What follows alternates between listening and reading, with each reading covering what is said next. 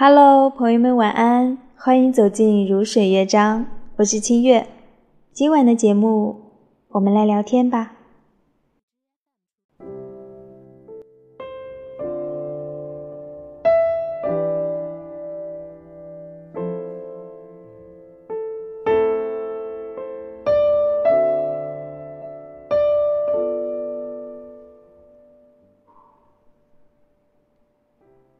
亲爱的你，很多事情想告诉你，可是不知道为什么，每每一开始书写就词穷。或许觉得不说你也会懂，或许是因为不相信语言和文字能够真正精确地承载意义。或许我仍然不是很确定，我究竟有没有资格要求你作为我唯一的读者，即使你可能并不是一个会读诗的人。但，那又何妨呢？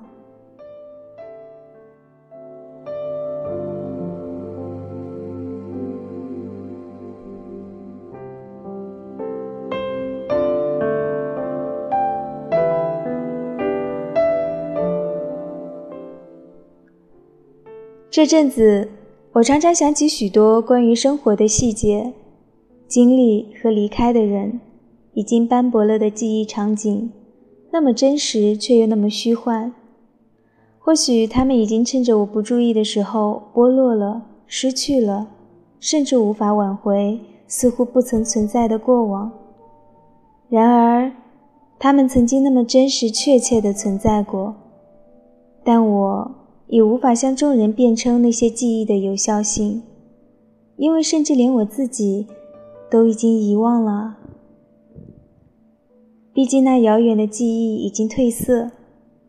在一个人独处、天色暗淡的清晨或傍晚，如何不期然的就想起了些许片段的那一刻，以为自己已然遗忘，已经能不去想起，能够抵抗那些持咬旧伤痕的记忆，却在一个生活片段里心惊的时分，像诗人写过的那样敏感的记忆。在记忆里起了遥远的记忆，然后遗忘，这一切都似乎存在过，也似乎不存在。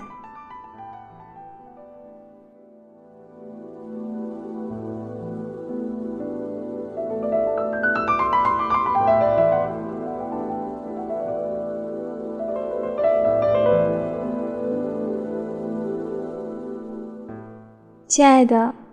我想留住一切，抵抗遗忘，那种迟钝无感渐渐袭入。